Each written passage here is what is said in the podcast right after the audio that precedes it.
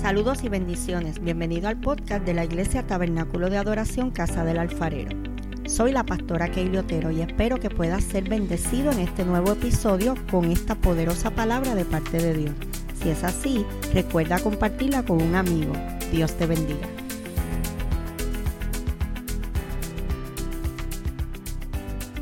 Y hablamos sobre cómo una promesa que había sido dada hacía ya, cuando sumamos y restamos unos 700 años antes, le fue dada a Abraham. Y esa promesa de Abraham pasó a quién? A sus hijos. Y de ahí pasó a los nietos. Y de los nietos esa promesa siguió pasando. Pero la palabra, ¿verdad? Enfatiza en Moisés. Entonces Moisés tiene la encomienda de seguir con esa promesa. Y luego a quién pasa la promesa? A Josué, ¿verdad? Y hubo una transición de promesa. Y ahí fue que lo dejamos. La transición de promesa. Pero quien se acuerda, en noviembre estuvimos predicando sobre la transformación y la conquista. No hay conquista sin transformación. Tiene que haber primero transformación para poder conquistar. La semana pasada hablamos sobre la transición en las promesas. Y cómo esa promesa fue pasando, pasando para poderse cumplir. Y es bueno establecer que aunque Abraham murió, que aunque Moisés murió, que aunque ellos murieron, la promesa no murió. Permaneció. ¿Por qué? ¿Quién dio la promesa? Dios dio la promesa. Y si Dios da una promesa, Él la va a cumplir. Somos nosotros los que quizás en algún momento podemos retrasar el tiempo de la promesa. Y hoy vamos a hablar sobre conquistando esa promesa. La promesa transicionó y se pasó a quién? A Josué. Ahora Josué tenía que conquistar. Yo le voy a decir algo, Josué tenía trabajo fuerte porque tenía que bregar con un pueblo que era tremendo. Ahora le tocaba conquistar. Porque déjame decirle que cuando ellos llegaron allí no fue que llegaron los nenes lindos. Hubo que batallar, hubo que guerrear, hubo que, que poseer la tierra. A veces nosotros nos, nos, tiramos, el Señor da una promesa y nosotros ahí, Señor, la promesa, la promesa, pero muchas veces no nos tiramos a poseerla. ¿Usted sabe qué? La promesa hay que arrebatarla. La promesa está ahí. Y yo le quiero dar aquí a manera, de historia las crónicas del pueblo de Israel al salir de Egipto. Ellos salen de Egipto. Usted sabe que ellos llegaron a Egipto. ¿Sabe cómo llegaron a Egipto?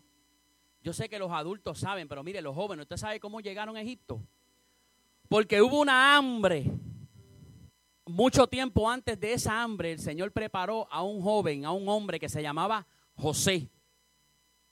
Y usted sabe que José lo vendieron. Pues mira, José llegó allí, a Egipto. Y el Señor lo llevó allí y lo puso al mando. Lo puso a gobernar. Y en aquella hambruna que hubo en aquel, en aquel momento, ¿quiénes llegaron a Egipto? Llegaron los hermanos de José y llegó su padre. Así llegó el pueblo de Israel a Egipto. Grupito pequeño, una familia. Y salen de Egipto con una promesa que le había sido dada a sus padres. Les enviaré un libertador. Ahí entra en escena Moisés. Salen de Egipto, porque esto lo vamos a hacer rápido. Salieron de Egipto y ¿qué es lo primero que se encuentran de frente? Se encuentran el Mar Rojo. Y en ese momento comienzan a extrañar lo que había en Egipto. Le decían, Moisés, pero ven acá. Nosotros que teníamos allá chuleta, cordero, teníamos allá pollo asado, entonces tú nos vienes a traer aquí ahora, estamos frente a este mar, ¿qué vamos a hacer? Oye, ya el pueblo estaba dando indicios. Moisés le dice al pueblo, quietos y ven la salvación de Jehová. El mar se abre. El pueblo pasa en seco. Dice que erigieron el primer campamento después que pasaron el mar. En un lugar donde se llamaba Mara donde el agua era amarga y el pueblo se molestó también. Y vino Jehová y ¿qué hizo? La convirtió en un ojo de agua dulce. Después de eso, en otro tiempo, ¿usted sabe lo que hicieron? Murmuraron por el alimento. Y Dios le envió codornices. Y después, se, no, Señor, pero ya estamos cansados de esto. Entonces, pues vamos a cambiar el menú. Y Él le cambió el menú. Ese era el pueblo de Dios. Después volvieron a quejarse por el agua en Refidim. Oye, derrotaron a los amalequitas que los acechaban. El Señor estaba con ellos. Cuando llegaron al pie del monte Sinaí, Jehová le dice a Moisés, aguántate aquí y sube al monte que quiero hablar contigo. Aquí hay un dato bien importante en Génesis 24, 13.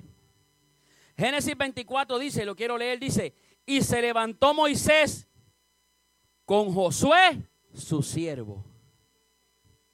¿Y fue a dónde? Al monte. Mire qué interesante. Cómo Moisés le dice a Josué, Josué, echa para acá. Vamos a subir allá, que yo voy a hablar con Jehová.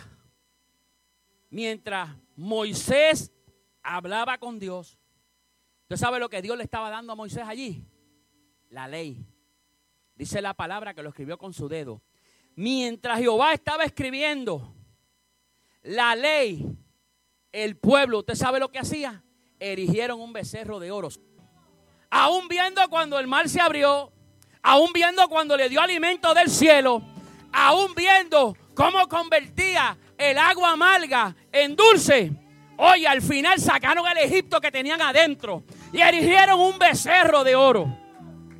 Ese era el pueblo que Moisés estaba guiando.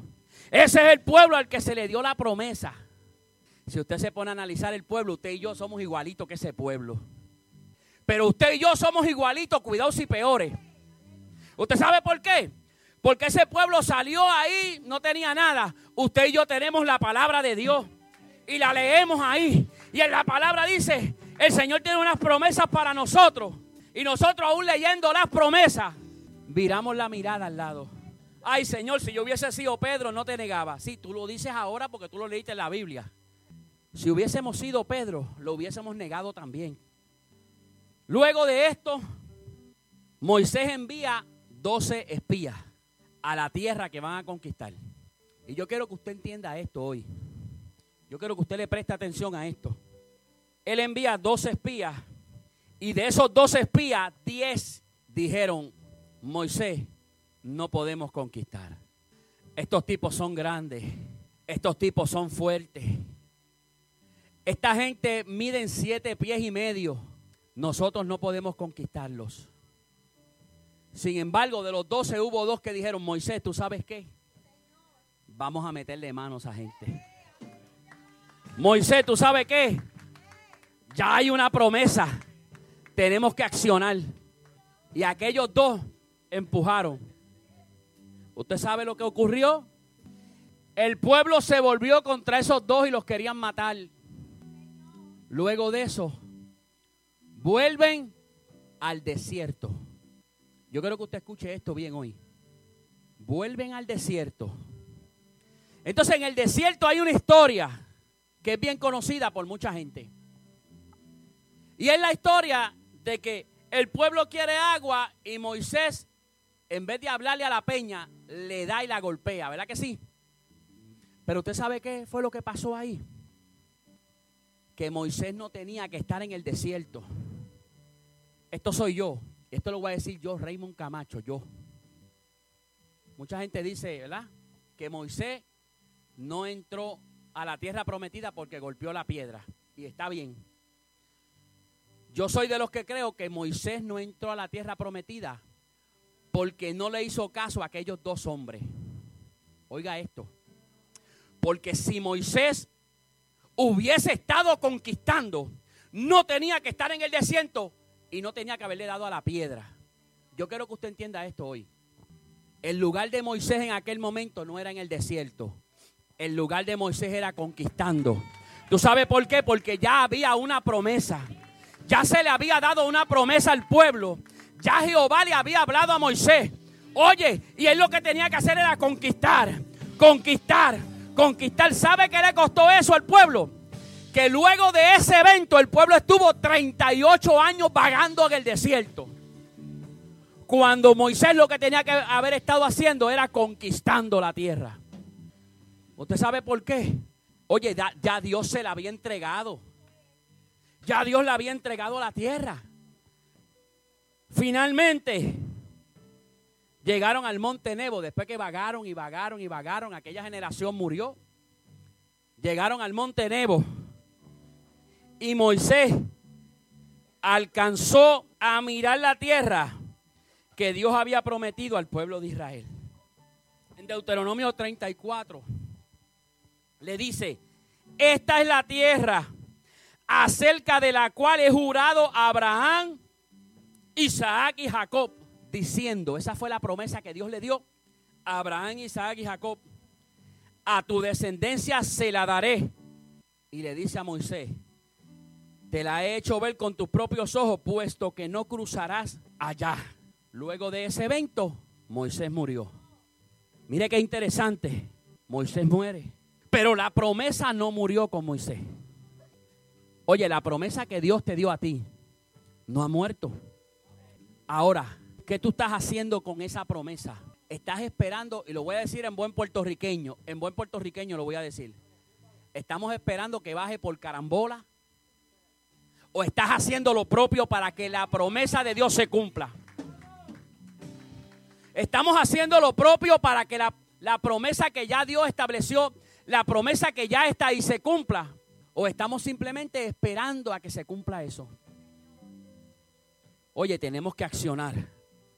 Muere Moisés y le toca ahora a Josué la encomienda de guiar el pueblo hacia la conquista de la tierra prometida. ¿Qué es una promesa? Estamos hablando de promesas. ¿Qué es una promesa? Mira, una promesa podría definirse como palabras dichas o escritas que comprometen a una persona a hacer o no hacer algo. En griego, promesa es evangelia, que significa, oye, apunta esto, dar por seguro. Es certeza, es convicción de algo, seguridad divina, garantía de algo que sucederá. Eso es una promesa. La promesa es la garantía de que algo va a suceder. Entonces, iglesia, yo quiero que tú entiendas que hay unas promesas que el Señor ha dado a la iglesia, al tabernáculo de adoración, casa del alfarero. Pero hay unas promesas que el Señor te ha dado a ti como individuo. ¿Qué estamos haciendo con esas promesas? ¿Qué estás haciendo con esa promesa? El Señor te prometió un ministerio. ¿Qué estás haciendo con ese ministerio? ¿Está muerto? ¿Está intensivo? ¿Está paralizado?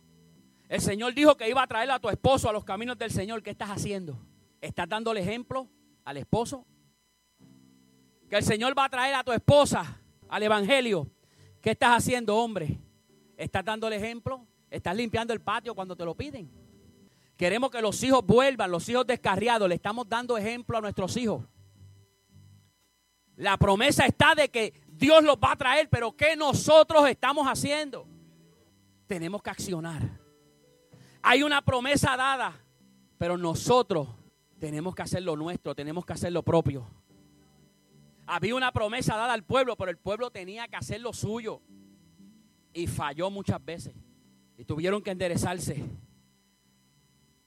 La palabra de Dios desde el Génesis hasta el Apocalipsis estaba rotada de promesas que Dios le da a su pueblo y a su iglesia. Hay unas promesas que son para el pueblo de Israel, pero hay unas promesas que son para nosotros como iglesia. Oye, y es importante saber que esas promesas requieren un acuerdo entre dos partes, entre Dios que da la promesa y nosotros que la vamos a recibir. Hablamos sobre la promesa, que es conquistar. Apoderarse de un lugar como un territorio, una ciudad, etcétera.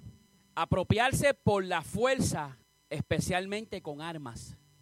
El pueblo de Israel cuando fue a conquistar la tierra tuvo que guerrear, porque aquella gente que estaba allí no se iba a dejar quitar la tierra. Dios los llevó allí y ellos tuvieron que poseer la tierra. Oiga esto. ¿Qué es conquistar? Otra, otra definición que me gustó mucho. Obtener algo con esfuerzo y trabajo. Usted quiere construir una casa, esfuerzo y trabajo. Usted quiere ir a la universidad y hacerse de una carrera, esfuerzo y trabajo. Todas las cosas que nosotros nos queremos emprender en esta vida, ¿verdad? En esta vida secular, donde tenemos que trabajar, donde tenemos que hacer lo que todo el mundo hace. La única diferencia es que nosotros hacemos las cosas que el mundo hace de otra manera. Porque somos hijos de Dios. Pero todas estas cosas se hacen con esfuerzo y trabajo. Y la recompensa no las da el Señor. Por eso es que muchas veces nosotros queremos ayudar a Dios en las promesas y ahí es cuando entonces nosotros dañamos esto. Nuestro trabajo es creer y accionar hacia lo que Dios quiere, pero no podemos ayudar a Dios. No podemos adelantar el tiempo de la promesa. La promesa es en el tiempo de Dios. Escucha esto bien, iglesia. La promesa dada por Dios es algo que fue otorgado, pero se necesita un esfuerzo de nuestra parte para obtenerla. Ya la promesa en el mundo espiritual está dada. Lo que pasa es que nosotros tenemos que en el mundo espiritual arrebatar esa promesa. La promesa Dios no se la va a inventar. Cuando Dios te da una promesa, ya la promesa fue. Ya la promesa es. Nosotros tenemos que arrebatarla. Tenemos que obtenerla. Este esfuerzo puede ser de diferentes maneras. Al pueblo de Israel se le pidió, óyete esto, al pueblo de Israel se le pidió obediencia. Y tú sabes qué fue lo que pasó. En eso mismo fue lo que fallaron. En la obediencia. Cada vez que se le decía al pueblo, mira, yo soy Jehová tu Dios, a Él solo vas a adorar, que ellos hacían, buscaban otra cosa que adorar. Yo los voy a alimentar en el desierto, pues no, ellos querían otra cosa. Dios le decía, vamos por aquí. No, ellos querían ir por acá. La obediencia. Oye, iglesia, la obediencia puede determinar y definir en cuánto tiempo la promesa se va a cumplir. Vuelvo y te lo voy a repetir la obediencia, nuestra obediencia a Dios, va a determinar y a definir en cuánto tiempo la promesa se va a cumplir. Oye, lo que Dios estableció en día, la desobediencia lo convierte en años. Un viaje al pueblo de Israel que le tomaba 15 días, oye, por la desobediencia, lo convirtieron en 40 años por el desierto. Dios ha diseñado el camino de muchos en día, pero la desobediencia lo ha tomado en años. Entre más permanezcamos en la desobediencia, más lejos vamos a ver la promesa. Más tiempo vamos a seguir en el desierto. La desobediencia nos va a llevar al desierto. La desobediencia llevó al pueblo de Israel a vagar por el desierto. Y yo quiero que tú pienses en esto muchas temporadas de nuestra vida tienen desierto.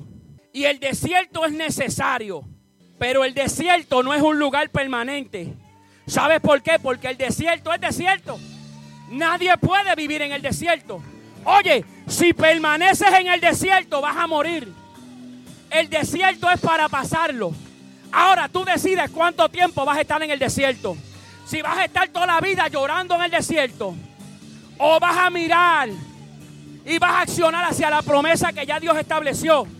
Si llevas mucho tiempo en el desierto, tienes que analizar qué es lo que te hace permanecer en el desierto. El desierto no es un, un lugar permanente. El desierto es pasajero. Si llevas tiempo en el desierto, tienes que analizar qué es lo que te hace permanecer ahí. ¿Usted sabe lo que pasó en el desierto del pueblo de Israel? Creció la generación que entró al desierto no fue la misma que salió. Salió una generación que salió para la conquista. El desierto es necesario. Usted decide cómo usted va a salir del desierto. El desierto es pasajero. Pero ahora yo le quiero dar otra cronología. Ahorita hablamos sobre cuando el pueblo salió de Egipto y se pararon ahí a conquistar, ¿verdad? Donde murió Moisés. Y entonces se le entrega a Josué esa encomienda. Ahora, en Josué 1, Jehová Dios le habla y le dice, mira, Moisés murió, mi siervo Moisés murió, ahora tú lleva al pueblo a la tierra que yo le prometí. En el capítulo 2, usted sabe lo que hace Josué. Envía unos espías nuevamente. Y esta historia usted la sabe. Estos espías llegaron a una casa de una mujer que se llamaba Raab. Y mire qué interesante que la Biblia menciona a esta mujer. Dice la palabra que era prostituta. Ella recibió a aquellos dos hombres y ellos hicieron pacto allí. ¿Usted sabe por qué es tan importante esa mujer?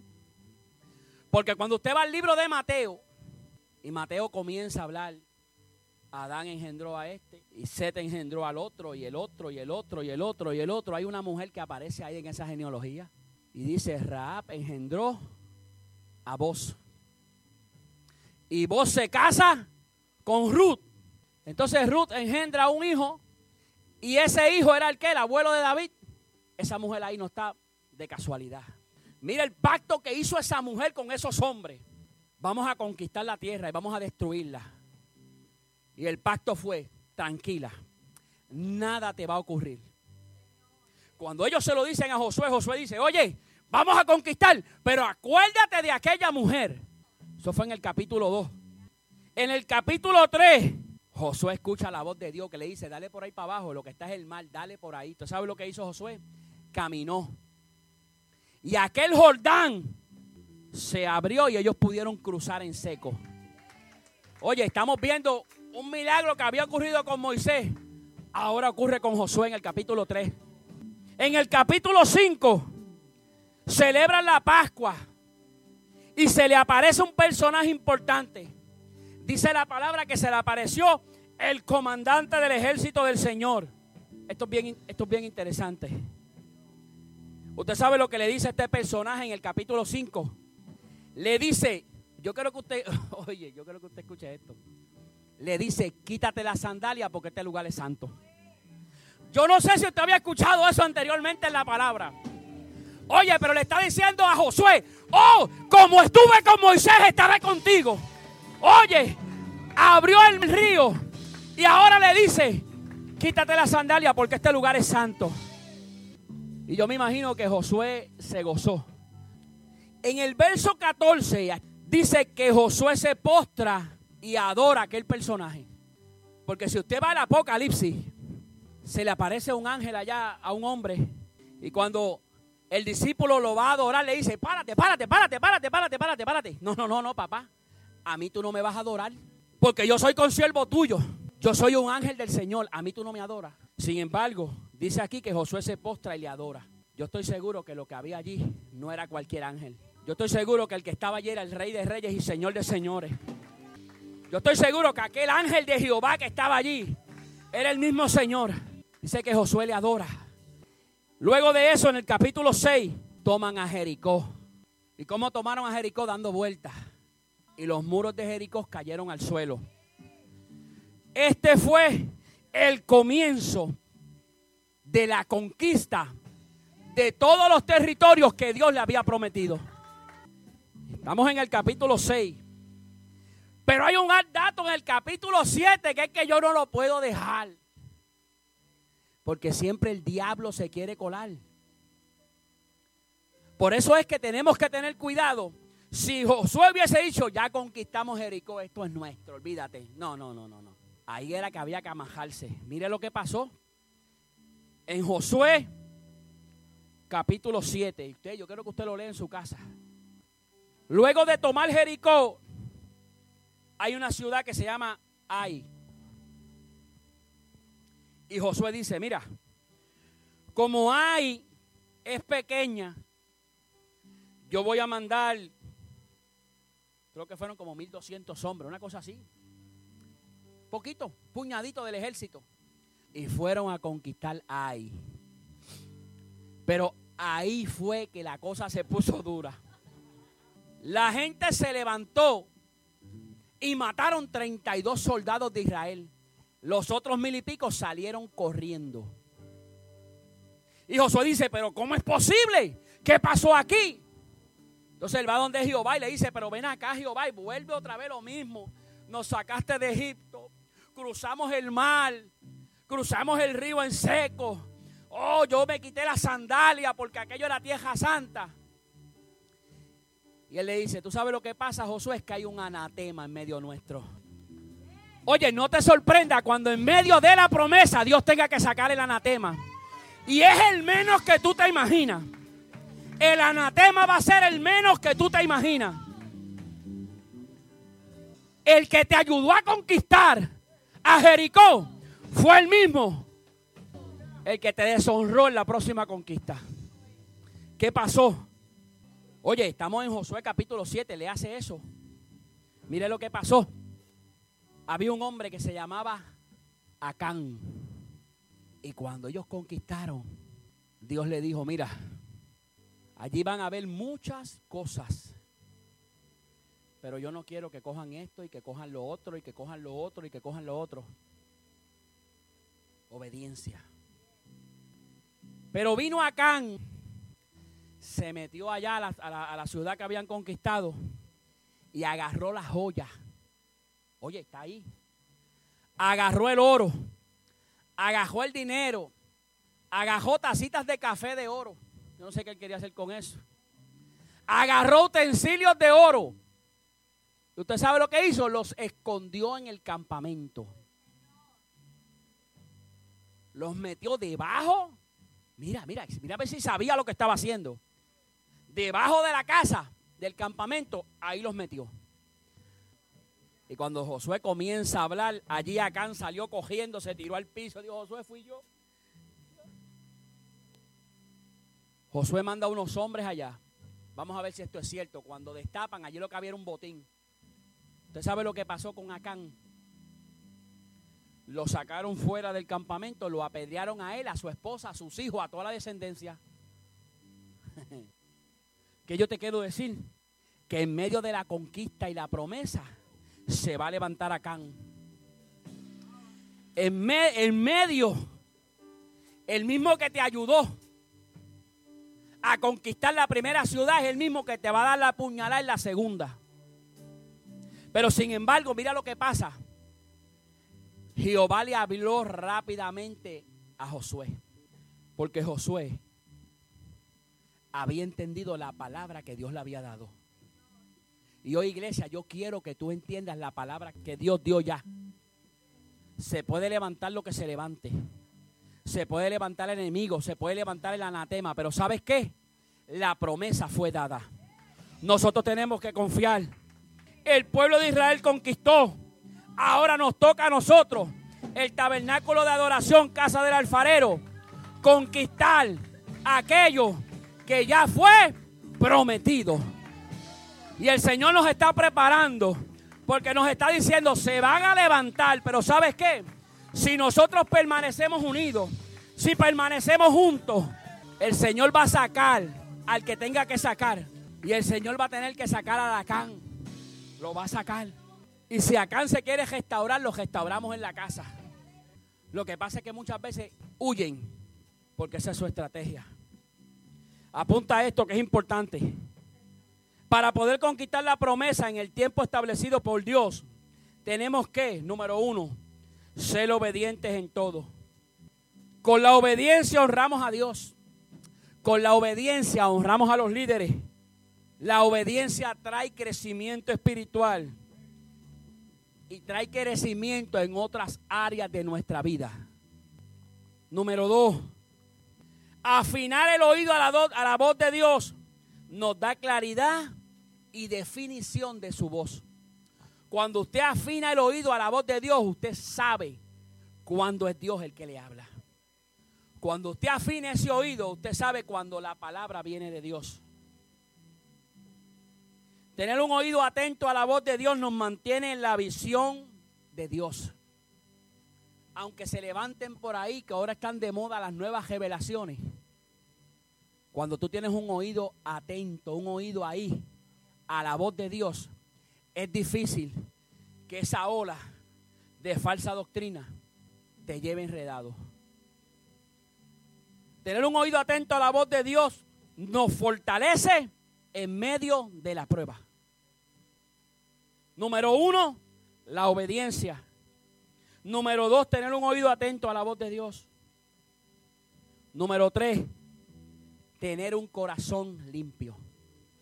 Y estamos hablando de estos puntos. Ya el pueblo de Israel conquistó. Ahora, ¿cómo usted y yo vamos a conquistar? Obediencia, tener un oído atento a la voz de Dios, tener un corazón limpio. Un corazón limpio busca a Dios sin intereses personales. Por eso es que Dios compara la iglesia con la esposa. Porque una esposa no tiene intereses personales. Una esposa se entrega por amor. Un corazón limpio tiene sed de Dios constantemente. Un corazón limpio está libre de falta de perdón, está libre de atadura, está libre de orgullo, está libre de celo, está libre de soberbia. Un corazón limpio adora a Dios con libertad. Oye, lo más bonito de esto, si usted tiene falta de perdón, si usted tiene atadura, Dios te recibe. Pero tú tienes que entregárselas al Señor. Pero Él te recibe. Él no te va a señalar. El hombre es el que señala. Pero Dios no señala. Y es necesario que nosotros estemos libres de esto. Porque yo estoy seguro que Acán ya estaba maquinando hacía tiempo.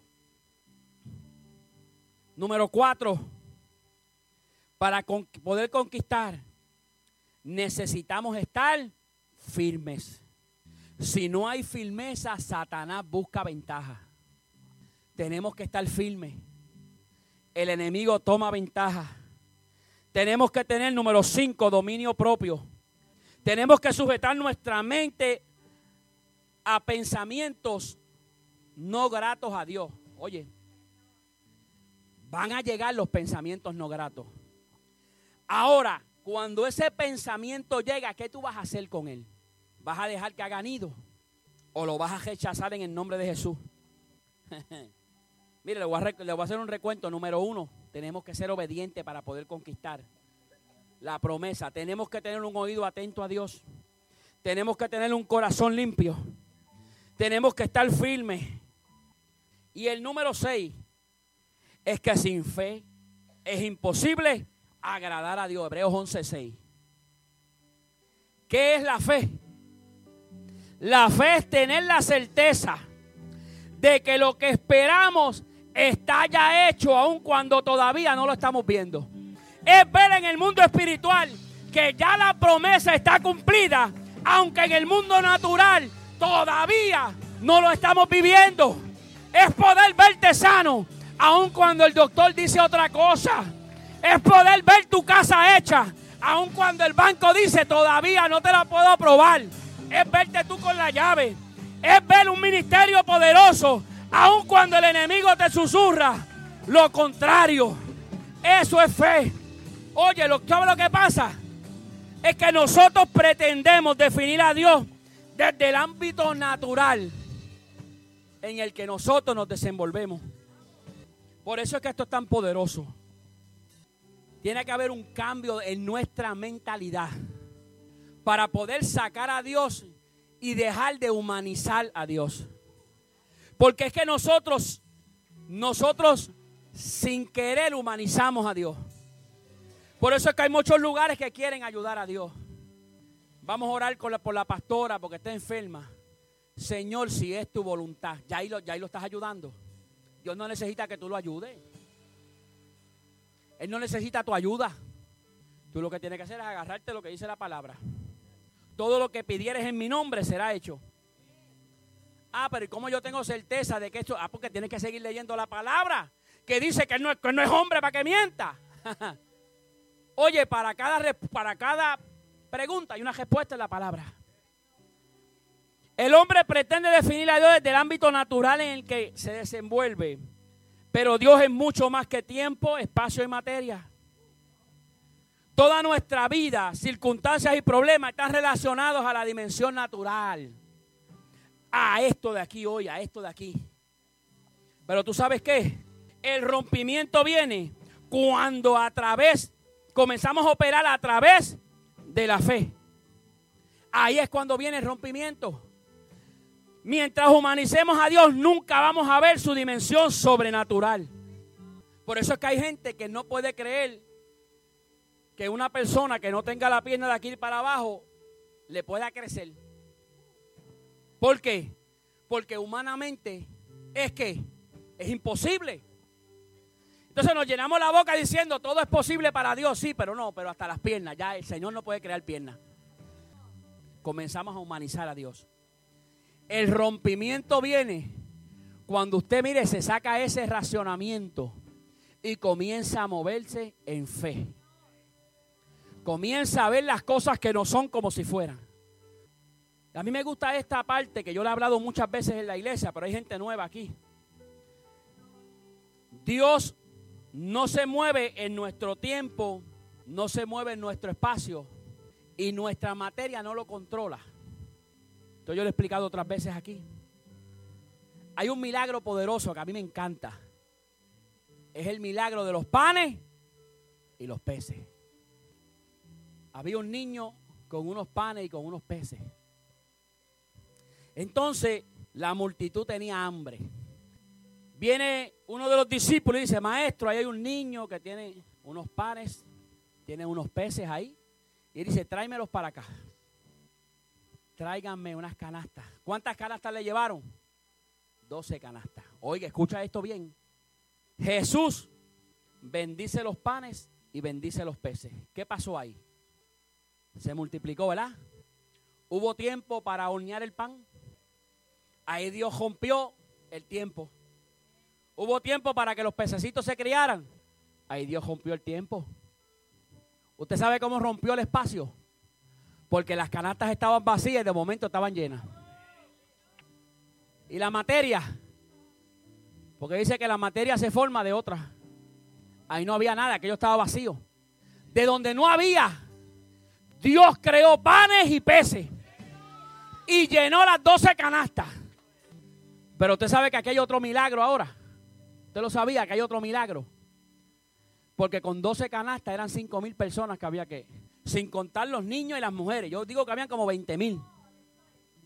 Entonces le dio una canasta a cada discípulo. Y usted sabe lo que pasaba con esa canasta. Yo quiero que usted ahora lo analice. Porque a veces vemos lo, escuchamos los milagros en la Biblia y los dejamos ahí. Yo me imagino que Mateo iba con la canasta. Mateo no, se le acababa la canasta. Iban de Jesús para que Jesús volviera a hacer el milagro. Mira, mientras la gente iba cogiendo esa canasta, iba multiplicándose. Mientras la gente iba cogiendo, ahí mismo se seguía multiplicando. Y él seguía, mira, por ahí, por ahí, por ahí caminando. Y el milagro seguía ocurriendo. El milagro continuaba ocurriendo. ¿Por qué? Porque es que no podemos ver a Dios. No podemos humanizarlo. No podemos encerrarlo en nuestra mente. Tenemos que ver que Dios es el Dios de lo imposible. Cuando nosotros nos quitamos ese chip y dejemos de humanizar a Dios, vamos a ver el poder sobrenatural de Dios obrando en nuestras vidas, obrando en nuestra casa, obrando en nuestro trabajo. ¿Cuándo es el tiempo de la fe? La fe es ahora. La palabra lo dice. La fe es. No te dice la fe fue. No te dice la fe será. Te dice la fe es ahora. Es ahora el tiempo de la fe. Oye, no lo dejes para mañana.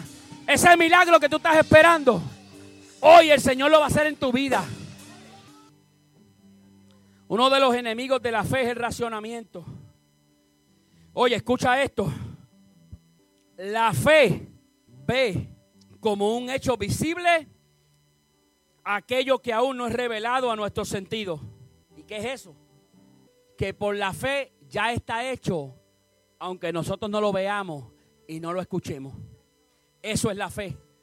A nosotros nos han enseñado, a mí, que primero yo veo el milagro y después doy gracias a Dios. No, porque lo que pasa es que no podemos obligar a Dios. No, pero es que no es eso, eso no se trata de eso. Eso se trata de creer lo que dice la palabra. Y cuando usted comienza a creer lo que dice la palabra, la cosa cambia. Aunque yo no lo vea con mis ojos, ya está hecho.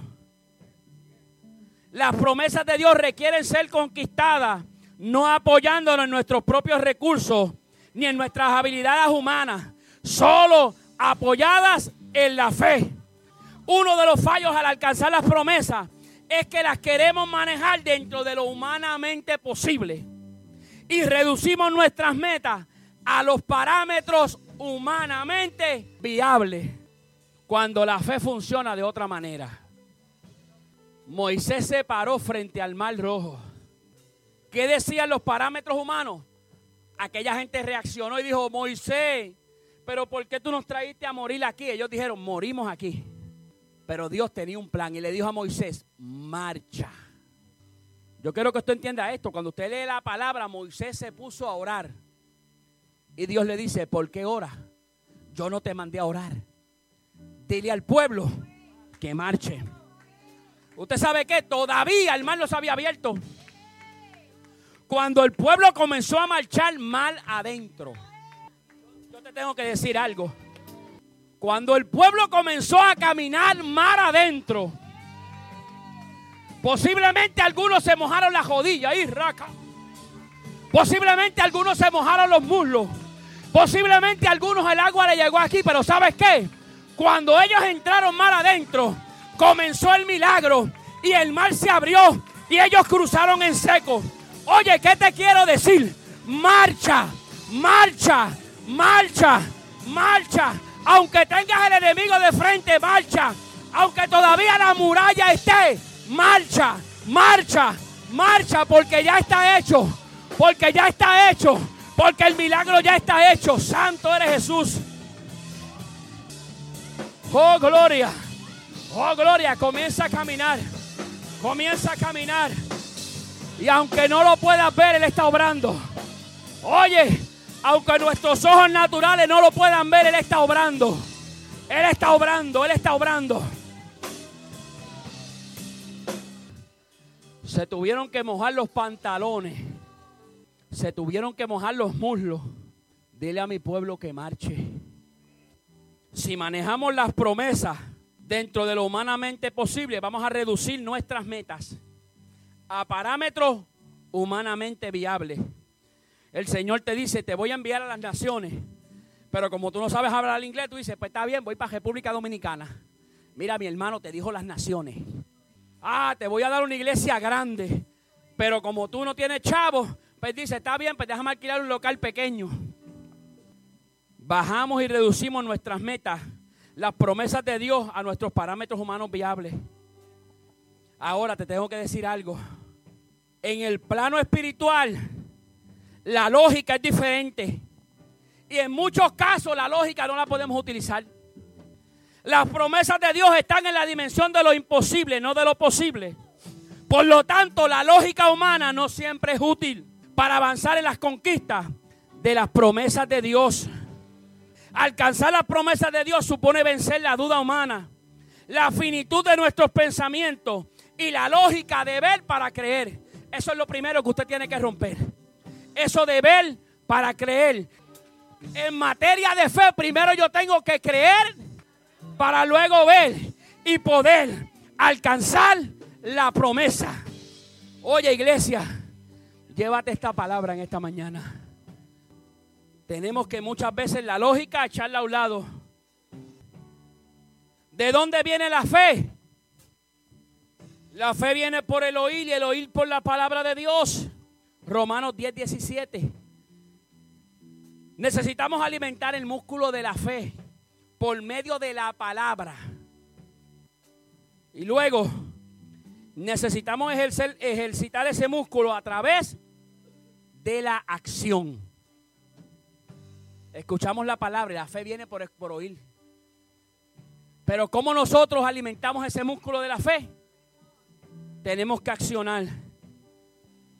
Y quiero decirte algo para ir culminando, iglesia.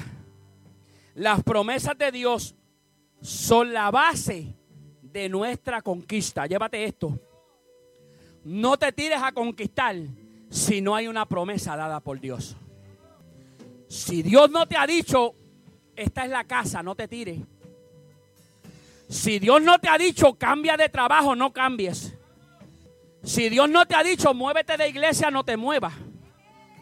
Si Dios no te ha dicho, ese es el compañero que quiero para ti, joven, no te tire. Oye, si Dios no te ha dicho, esa es la compañera que quiero, no te tire. Las promesas de Dios son la base de nuestras conquistas. Pero hay una promesa. Hay una promesa que desde hace dos mil años está vigente. Y dice Juan 14, 16, y yo rogaré al Padre y os dará otro consolador para que estés con vosotros siempre. Oye, hay una promesa. Hechos 1 del 4 al 5, mira lo que dice. Y estando juntos, se fue Jesús. Les mandó que no se fueran de Jerusalén, sino que esperasen la promesa del Padre, la cual les dijo, oísteis de mí, porque Juan ciertamente bautizó con agua, mas vosotros seréis bautizados, oye, dentro de pocos días, con el Espíritu Santo de Dios. Yo te tengo que decir algo, iglesia. Todas las promesas son bonitas, pero esta es una promesa que usted y yo tenemos que seguir anhelando, tenemos que seguir buscando. Yo te voy a decir algo.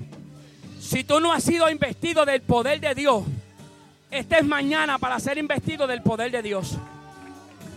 Porque las demás promesas son bonitas, pero esta promesa es poderosa. ¿Tú sabes por qué? Porque Jesús le dijo a los discípulos, y recibiréis poder. El Espíritu Santo da poder. ¿Poder para qué? Uh, para ser testigos del poder de Dios. Y recibiréis poder cuando venga sobre vosotros el Espíritu Santo. Oye iglesia, hemos declarado en esta casa que las promesas que Dios ya estableció para este nuevo año las vamos a conquistar. Cuando tú eres lleno del Espíritu Santo de Dios, las cosas cambian. Cuando tú eres investido del Espíritu Santo de Dios, comienzas a caminar en lo sobrenatural. Cuando tú eres investido del poder de Dios, tú comienzas a ver las cosas que no son como si fueran. Bendiciones. Si este episodio ha sido de bendición para ti, compártelo para que otros puedan ser edificados. Te invito a que nos busquen en Facebook como Tabernáculo de Adoración Casa del Alfarero y te suscribas a nuestros podcasts en las diferentes plataformas. Y así no te perderás ninguno de nuestros episodios. Dios te bendiga.